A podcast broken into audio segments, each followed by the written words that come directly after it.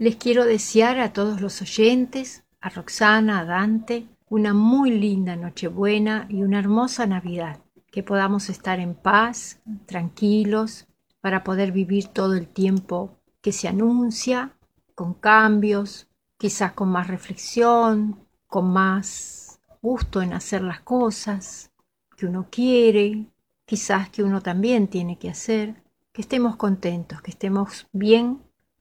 con nosotros mismos. Les mando un beso grande y bueno, nos seguimos comunicando.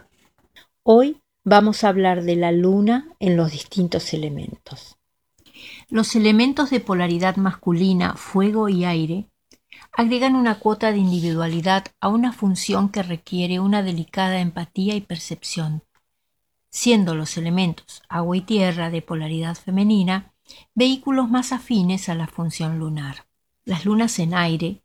tienden a detener el contacto emocional hasta su posible definición desde lo conceptual,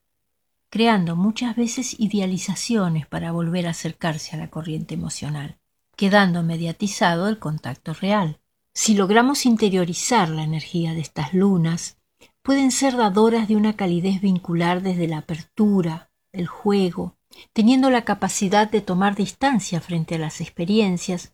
aportando distintas opciones y caminos y valorando el presente en cada encuentro afectivo.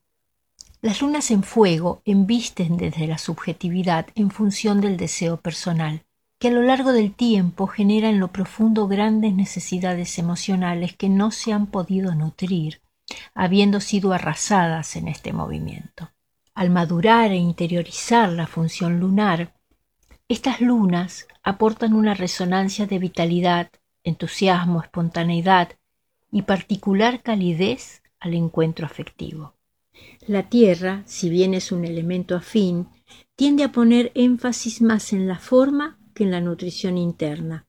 volviéndose a veces fría o austera para la delicada sensibilidad que es necesaria para el contacto y desarrollo de la función lunar arquetípica, sobre todo en las lunas en Virgo y Capricornio. En el signo de Tauro, la luna está exaltada, nutriéndose de cualidades venusinas, haciéndola voluptuosa en su relación con la materia, otorgándole sensualidad, capacidad de goce y búsqueda de belleza y comodidad como forma de resguardo. Pero muchas veces se torna terca e inmutable en cuanto a referencias de seguridad externa. Al interiorizar y madurar la función lunar, las lunas en tierra aportan estabilidad y resguardo en cada contacto emocional, logrando muchas veces la objetividad en el vínculo. Si bien el elemento agua es apropiado para el desarrollo de la función lunar, en las lunas en Escorpio y Piscis, el borde protector de la luna arquetípica de cáncer se modifica, tensándose en Escorpio,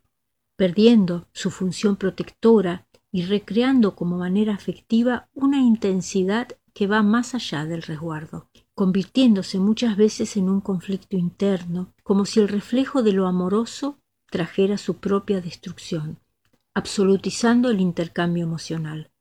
En las lunas en Piscis se desvanece dicho borde, creando la percepción de una infinita energía lunar donde lo interno es recreado como único ámbito y que luego, por no tener ningún borde, permanece como una vastedad interior difícil de contrastar con los límites objetivos del mundo externo. En el proceso de madurez e interiorización, estas lunas aportan sensibilidad y plasticidad en el contacto emocional,